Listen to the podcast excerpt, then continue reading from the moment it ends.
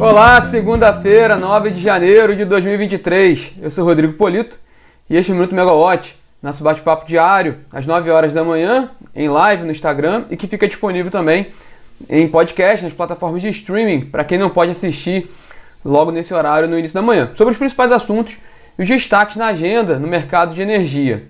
Bom, o destaque para essa segunda-feira é a, a, a audiência pública sobre a conta de desenvolvimento energético, CDE, sobre a proposta de orçamento da CDE para 2023.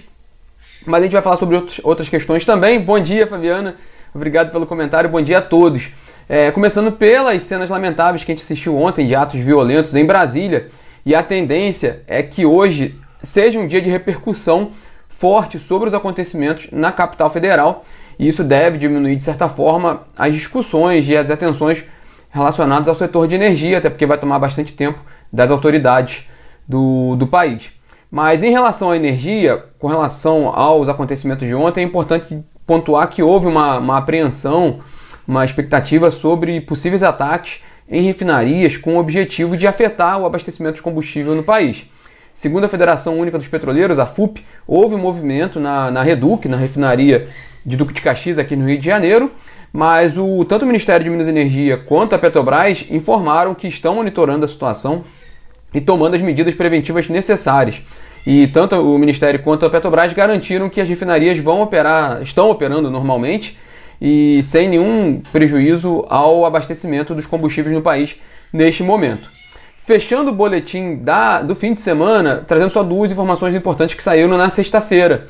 É, uma é, que a gente vinha anunciando na semana passada, né, saiu o resultado do mercado de curto prazo na Câmara de Comercialização de Energia Elétrica de novembro e, aqui, e foi confirmado aquele problema que nós temos contado aqui no minuto, né, do, de, de um total de 1,57 bilhão de reais contabilizados, apenas 441 milhões foram de fato liquidados.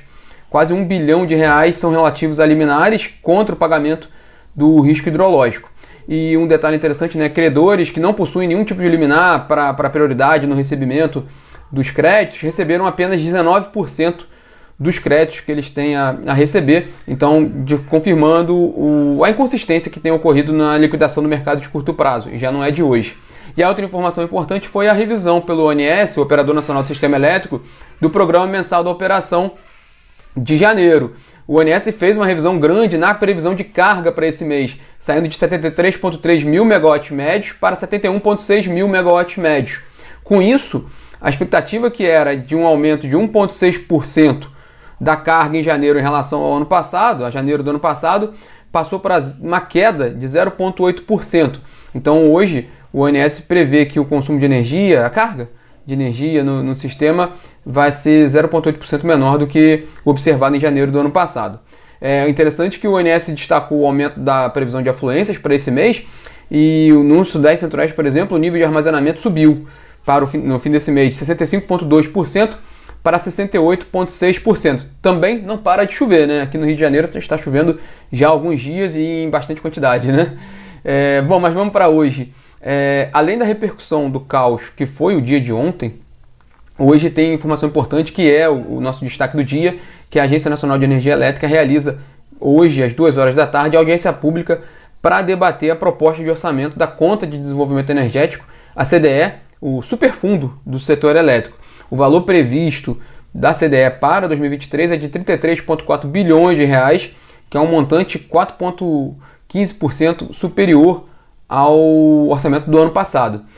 Essa audiência pública é muito interessante porque é, é, é, é inédita, né? Primeira vez que a ANEL faz uma audiência pública para discutir o orçamento da, da CDE. É uma iniciativa da diretora Agnes da Costa, que é relatora desse processo na, na agência. E é interessante porque a ANEL não tem poder para determinar o que vai ser incluído na CDE. Ela segue a orientação que vem do, do Ministério de Minas e Energia, das políticas públicas aprovadas no Legislativo. Mas a ANEL tem essa preocupação de discutir é, é, é, essa CDE com o setor, com a sociedade e apresentar a, a, como é a composição dessa conta, que é uma conta pesada, né? Convenhamos. É, vale lembrar que no fim do ano passado a Frente Nacional dos Consumidores se posicionou sobre esse tema e apresentou uma proposta para transferir os subsídios da CDE para o orçamento da União, para o Tesouro. Assim, o, o, o que é de fato política pública seria bancado não pelo cliente, pelo consumidor de energia, mas pelo contribuinte. Essa, essa é a essência da proposta do, da Frente Nacional dos Consumidores. É, inclusive, a gente tem um podcast feito na Megawatt com o diretor Sandoval Feitosa, quando ele ainda era diretor, não agora como diretor-geral, em que ele falava sobre a preocupação com relação às tarifas, falava sobre a composição da CDE, sobre a, a, tarifa social de energia, que é, é um, é, ela, é, ela é mínima dentro da CDE, né? então não dá nem como criticar a tarifa social de energia. É, mas a, o interessante desse podcast, que já tem algum tempo, é que ele explica, ele explica em detalhes como funciona a CDE. O que também vai ser detalhado hoje nessa audiência pública às duas horas em Brasília e também que vai ser transmitido no canal da ANEEL pelo YouTube. Bom, ainda nessa segunda-feira saiu o Boletim Focus, né, o relatório do Banco Central com as principais previsões dos bancos é, é, houve uma elevação da previsão de inflação para 2023, saindo de 5,31% na semana passada para 5,36%, e também ajustes para cima nas previsões de inflação para 2024 e 2025. E uma expectativa menor de PIB para esse ano, um crescimento que seria de 0,8%, agora os bancos preveem um crescimento de 0,78%. E por falar em inflação, no cenário internacional, o Reino Unido, preocupado com a inflação, deve anunciar hoje um programa de apoio a empresas britânicas para lidar com os custos da energia, ainda reflexo dessa crise energética que afeta muito a União Europeia.